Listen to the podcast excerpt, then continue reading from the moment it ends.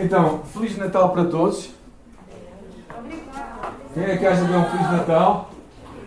Eu acho que toda a gente está a pensar, mas o que é que te venha, o que é que te venha nesta altura desejar Feliz Natal, neste ano? É sobre isso que eu quero falar hoje. Então, hoje eu quero falar acerca de quando Deus muda os nossos planos. Não é? Não sei qual eram os vossos planos para este ano. Uh, eu comprei uma mesa com 3 metros de comprimento. Não foi este ano, já foi no ano passado, não é? 3 metros. De certeza que não é para. Obrigado. De certeza que não é para ter a minha esposa e eu numa ponta. Está também, mas pelo meio outras pessoas, não é? Eu gostava de juntar família e amigos. Normalmente uma festa é a minha casa, um Natal tenha menos que 10 pessoas não é Natal, não é? Este ano parece que vai ser um Natal diferente mas não sei como é que vocês sentem acerca disso, não é? Talvez alguma irritação, frustração, para sermos assim um bocado mais softs, zanga, mas na verdade, se calhar muitos dos vossos planos foram frustrados, não é? Eu, eu lamento particularmente as pessoas que vieram atrás de objetivos e de repente apanharam-se no meio desta pandemia, não é? E claro, isto uma pessoa pergunta, não é? O que é que o que é que acontece, afinal, quando Deus muda os nossos planos, não é? Eh, este ano também, como igreja, neste mês, não realizamos muitas coisas. Não fizemos o nosso jantar de Natal, como é habitual, no qual eu gosto de comer as diferentes comidas que existem por aí. Comidas muito diferentes da minha.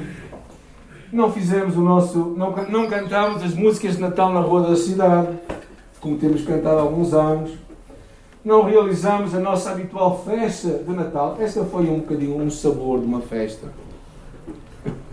Uh, não realizamos, não vamos cantar juntos o Natal, o dia de Natal, não vamos ter programa de ano novo.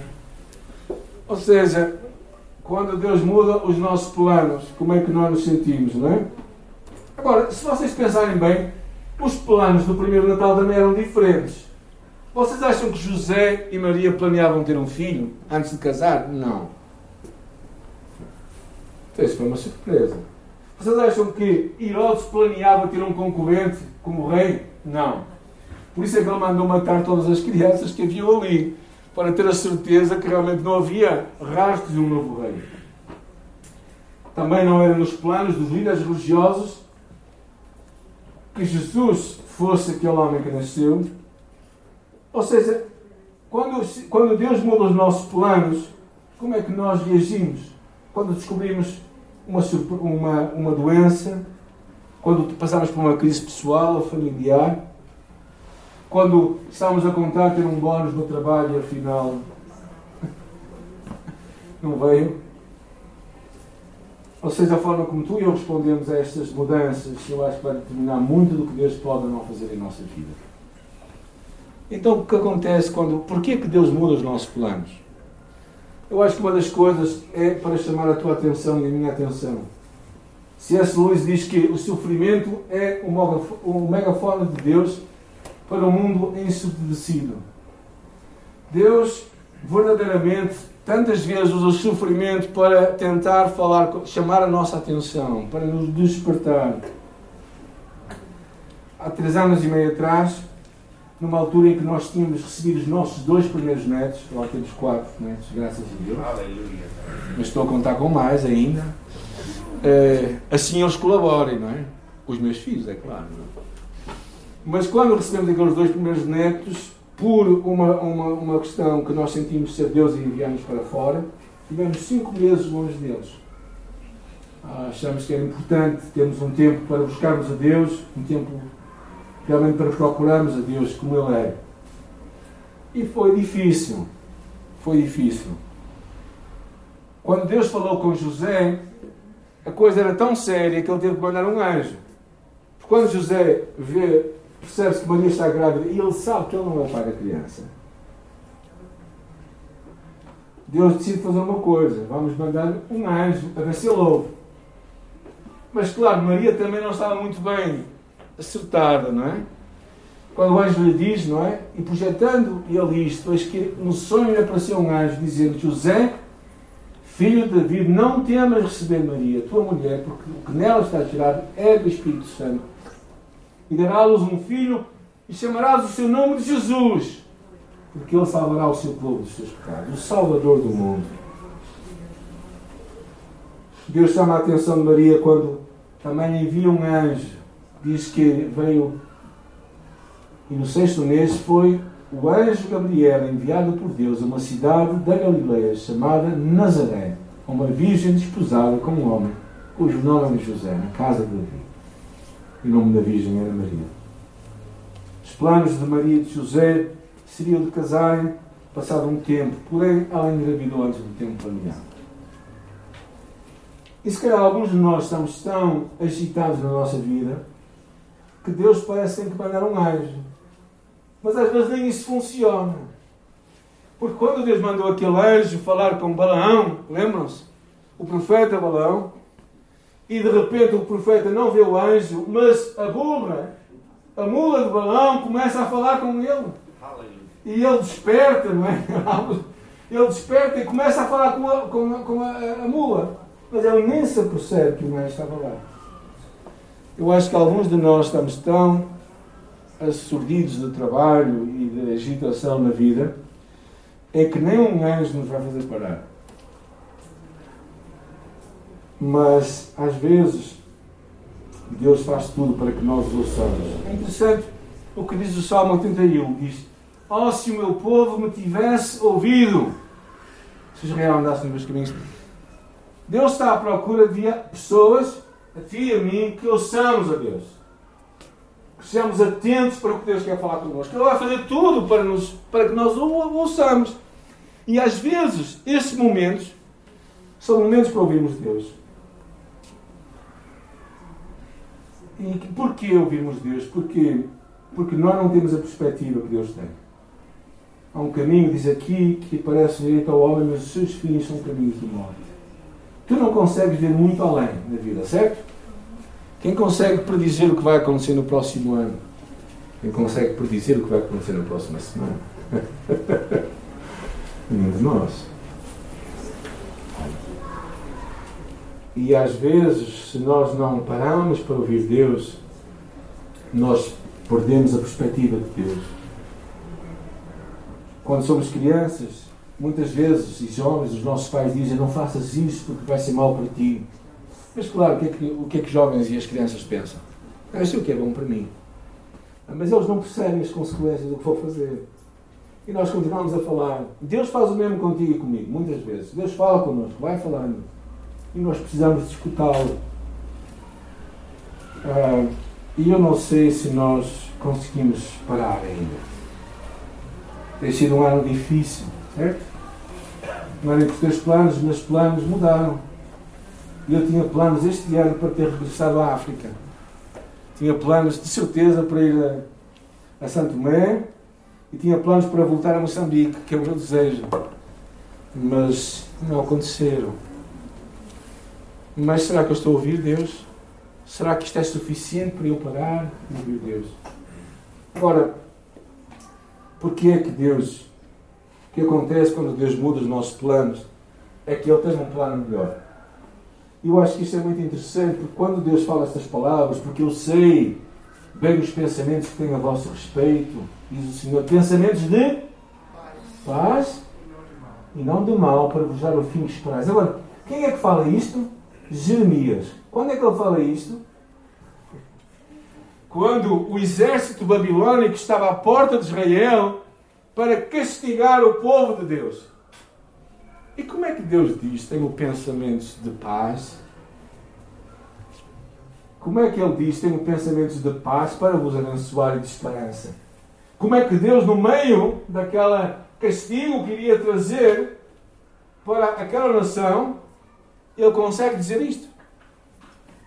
Porque a perspectiva de Deus é muito diferente da, ti, da tua e da minha. O plano de Deus para a tua vida é sempre maior que o teu, que o teu plano. Pensa bem com Maria José. Qual era o plano de Maria José? Ter uma família. Certo? Toda a gente. O que é que Deus diz? Tu vais ser a mãe do Salvador do mundo. E aquilo passou-lhe ao lado. Certo? Na verdade, aquilo que Deus lhe disse, como que dizendo: Eu tenho um plano maior para ti. Um plano que tu nem conseguias magicar. Eu te digo: o plano de Deus para a tua vida é muito maior que o teu plano para ti. O plano de Deus para a tua vida é muito mais gratificante. Porquê? Porque tem propósito de Deus para ti. Há propósito muito grande de Deus para a tua vida. E quando nós buscamos aquilo, percebemos o que a palavra de Deus diz, as coisas que o olho não viu e o ouvido não ouviu e não subiram ao coração do homem são as que Deus preparou para aqueles que o amam. Mas agora, a, terceira coisa que eu vou falar, que se vocês não querem ouvir, o plano de Deus às vezes é mais difícil e tem alguma dor pelo caminho. O plano de Deus para Maria não foi fácil. Imagina, chegas à beira das tuas amigas e dizes assim: Olha, já agora estou grávida. À beira da tua tia, à beira da tua mãe. E diz: Olha, e José não é o marido. claro, acham que acreditaram. Possivelmente não. Agora, para as mães que já tiveram filhos, imaginem irem em cima de um cavalinho, de um burro, aí nas últimas semanas antes do parto. Ah, algumas queixam-se de carro, né, quanto mais em cima de um burro. Imaginem, é? imaginem uh, o que seria ter o vosso filho sozinho, sozinho, sem os amigos, sem ninguém, na maternidade do estábulo. Ah, foi difícil. O primeiro Natal foi difícil. Não foi nada romântico. As palhas não estavam limpas, não cheirava bem. Tudo isso é, é romantizado. Não tem nada de verdade. Seria um lugar sujo, cheio de doenças, possivelmente, do qual Jesus foi protegido. O plano de Deus é difícil. Muitos de nós às vezes perguntamos: porquê Deus? Porquê Deus? Porquê Deus? É interessante que a palavra diz que Maria guardava as coisas no seu coração, porque ela não sabia o porquê. E talvez tu e eu não saibamos o porquê de muitas coisas em nossa vida. Os teus planos e os meus planos caem. E Deus nos está a chamar a atenção para algo maior. Ora, a terceira coisa que eu queria falar convosco que acontece quando Deus muda os nossos planos é que Ele te chama a ti e a mim para nós confiarmos nele. Ele basicamente ele está a dizer: confia em mim, acredita em mim. Acredita que eu estou nesta história. Não é? O plano para as nossas vidas muitas vezes tem muita coisa diferente e nós temos que aprender a confiar. Em setembro de 2019, eu e a minha esposa estávamos num consultório médico no IPO. E a médica olhou para nós e disse-nos assim: Jacinta, você está com cancro. E naquela mesma hora, Deus falou-nos duas coisas. Agora, vocês vão viver o que dizem acreditar. E a segunda coisa que Deus falou: vocês são os meus escolhidos. Nesta altura, nós percebemos uma coisa, quando Jeremias também fala, e buscar-me-eis e me achareis, quando o buscardes com todo o vosso coração. O que Deus está à procura de ti e de mim nesta altura, o que nós queremos é que este, este capítulo passe, certo? Quem é que não quer que este capítulo passe? Quem não quiser. Se todos nós queremos, todos nós queremos, uns mais que outros, todos nós queremos que este capítulo passe. Mas neste momento em que tu e eu estamos a vivê-lo, talvez o que Deus está a perguntar-te aqui a mim é: estás a buscar? Sem fé é impossível agradar a Deus. E nós agradamos a Deus quando buscamos com todo o nosso coração. Quando tu procuras Deus, tu vais encontrá-lo. E nesta altura, talvez Deus esteja à procura de um povo, de pessoas que o busquem com todo o seu coração. É isso que Deus está à procura de ti e de mim. Não é nada mais que isso. O que nós queremos, realmente, muitas vezes, quando passamos por tempos difíceis, é fugir desses tempos. É buscar um alívio rápido. Certo? É ter uma explicação porque é que isto me aconteceu logo a mim. Certo? Quem é que, quem é que não, não passa por esses momentos? Eu passo muitas vezes. Mas nessa altura, talvez o que Deus está a dizer é: se tu me procurares, tu vais me encontrar. Mas tens que me procurar com todo o teu coração. A segunda coisa que eu acho que é uma chamada de Deus para ti é, é tu confiares que o que Deus faz é sempre sábio e Ele é sempre amoroso. Deus sabe todas as coisas da tua vida e Ele sempre vai agir em propósito de amor para contigo. Há um versículo que é tão, tanto de estranho quanto de extraordinário, que é Romanos 8, 28, que diz: E sabemos que Deus faz com que todas as coisas contribuem juntamente para o bem daqueles que amam a Deus. Ele diz: E sabemos, não sentimos, não pensamos, mas nós estamos conscientes e seguros que Deus faz com que tudo, coisas boas e coisas ruins, tudo, trabalhe para o bem. Ou seja, coisas que até não são boas, Deus tem capacidade de trair lições para nós. Não, não tem sido bom este ano e meio com a minha esposa. Tem sido difícil. Mas Deus é capaz de realizar todas as coisas que contribuam para o nosso bem. E o que é importante no final é Será que tu e eu confiamos em Deus? Será que tu e eu, no meio das nossas circunstâncias, dos nossos planos frustrados, nós conseguimos confiar em Deus?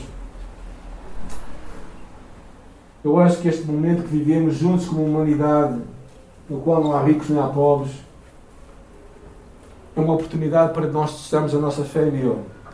É uma, é uma oportunidade para Deus te dizer assim: Tu confias em mim ou tu dependes de ti? Uma oportunidade para tu confiar somente nos teus recursos ou depender dos recursos de Deus. Agora, Deus não vai fazer por ti o que tu tens que fazer. Já tens ouvido isso aqui muitas vezes aqui na igreja. Deus não vai pôr a máscara por ti, certo? Deus não vai lavar as mãos por ti. Deus não vai ter os cuidados que tens que ter. És tu que tens que ter.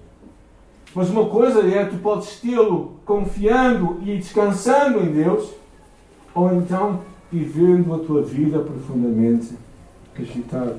Agora eu quero ser um pouco profeta. O que vai acontecer no próximo ano? O que vai acontecer? Bem, Deus vai continuar a ser Deus. Ele vai ser o bom pastor que vai à tua frente e tu tens que ouvi-lo e seguir a sua voz. É isso que ele vai estar lá. Além das, das vacinas que estão a caminho, não é? Pelo menos alguns lados. Sabemos que sim, que Deus tem um propósito e um plano para a nossa vida, para cada um de nós. E se calhar a maior chamada para nós é nós pararmos e pensarmos, Deus, qual é o teu propósito no meio destas circunstâncias que estou hoje a viver? Terceira coisa, fica atento aos sinais da tua falta de confiança em Deus. Há um salmo que diz assim: Ó Senhor, cumpre o que me prometestes, o teu amor é eterno. Deus está a dizer eu tenho um plano e vou realizá-lo em ti, se tu confiares em mim. Quem é que tu confias neste Natal? Onde está a tua confiança? Foi isso que os anjos anunciaram naquele primeiro Natal, quando disseram: Pois na cidade, na vida, vos nasceu hoje o Salvador, que é Cristo Senhor. O Salvador, o Salvador pessoal. Tu e eu precisamos de um Salvador. Tu e eu precisamos de, no meio das nossas, dos nossos momentos, pararmos e, e buscarmos este Salvador. Será a única forma de vivermos descansados e em confiança no ano 2021. Um Salvador que nos salve do nosso pecado, que nos salve de nós próprios, da insegurança do amanhã, do medo da morte, das preocupações que temos à nossa frente. Um Salvador que nos traz a paz, Deus nos amou de tal maneira que deu o seu único filho para que todo aquele que nele crê não se peque, mas tenha a vida eterna. Salvador é o presente de Deus para ti. É aquele presente que Ele te entrega a ti, que tu podes receber ou recusar. Imagina que eu hoje te dava um presente e tu pegavas no presente agradecido e dizias assim: Eu vou colocar na minha árvore de Natal. Chegava o dia de Natal, tu não havias o presente. Chegava o dia dos reis, como os espanhóis fazem, tu não havias o presente. E chegava março e eu te perguntava: Então como é que foi o presente? E tu me dizias: Ah, o presente havia ser muito bom, mas eu não abri ainda, estava lá, direitinho, guardadinho. Há muita gente que, que vê o presente de Deus, que é Jesus, e verdadeiramente esquece que o presente é para ti, para nós. Não é uma religião, é um relacionamento. É um Deus que foi entregue por ti e por mim. Esse é o presente de Deus. E se calhar passam-se anos e anos a Deus a chamar a nossa atenção e nós continuamos a recusar este presente de Deus. E Ele é sem dúvida o presente de Natal. Este é um Natal diferente, não há dúvida nenhuma. Um Natal que, que Ele mudou, mas que é um Natal, é o mesmo Natal de sempre, o Natal de Jesus, o presente de Deus, que é dado por ti e por mim. Olharmos para ti, para, para pensarmos nisto, eu quero te desafiar a receber este presente neste Natal. Não é? A verdadeiramente compreenderes que Jesus é o presente de Deus para ti. Tu e eu não merecíamos este presente. Tu e eu não fizemos nada. Por isso é que é um presente. É uma dádiva. É de graça, não é? Quando tu, estás, quando tu recebes um presente, tu recebes porque a pessoa foi generosa e te quis entregar, certo? E Deus faz o mesmo contigo e comigo. Ele é generoso e nos dá este presente. A segunda coisa que eu quero encorajar e a todos nós é, é, é continuarmos a querer, a confiar que o mundo está nas tuas mãos. O mundo está nas tuas mãos. E quando tu e eu buscarmos com todo o nosso coração, no meio das nossas crises e dificuldades, nós o vamos encontrar. Se buscarmos com todo o nosso coração. E eu acho que eu oro para que tu e eu, neste período que nós vivemos, em que Deus está de alguma forma a chamar a nossa atenção, eu acredito no fundo do meu coração, a humanidade, que nós, Igreja de Deus, nós, filhos de Deus, começando em nós, nós o busquemos com todo o nosso coração. E pode ser que neste entretanto nós não encontremos muitas explicações, não é o mais importante, mas nós vamos encontrar Deus. E quando encontrarmos Deus, nós ficamos com paz na nossa alma. Sabem quando nós recebemos a notícia da minha esposa, nós não percebemos o porquê não vale a pena. Sinceramente, não vale a pena. Eu perceber porquê. Mas uma coisa eu sei é que Deus nos ama da mesma forma como sempre nos amou. Agora eu digo-vos uma coisa, eu acho que o amo um pouco mais. Porque percebi que ele é verdadeiramente confiável. Tu e eu podemos confiar em Deus plenamente. No meio destas circunstâncias que estamos a passar, como humanidade até, não é como país, é como humanidade, queira Deus que a Igreja do Senhor, os filhos de Deus que somos nós, nós encontremos este Deus de uma forma mais autêntica do que nunca. Porque é isso que Deus está a fazer. Tenho pensamentos de paz e de esperança para vós. E vocês me encontrarão se me buscardes com todo o vosso coração. Nesta manhã, se tu nunca recebeste este presente de Deus, hoje é um dia de oportunidade. É um dia em que tu podes receber este presente. Não é seres parte da nossa igreja. Isso não é o mais importante. O mais importante é tu receberes o presente de Deus. E também, como filhos de Deus, nós somos chamados a olhar para o Pai a levantar os nossos olhos. Eu acho interessante quando vejo os meus netos pequenos e é, quando, quando eles olham para mim e olham para cima, eles procuram ajuda, procuram segurança. É o que Deus está à espera de ti, nestes dias. É que tu, nós olhamos para cima. nós levantemos os nossos olhos para cima e nós estivemos em paz no nosso coração. Para que seja um Feliz Natal. Para que seja uma noite verdadeiramente de paz.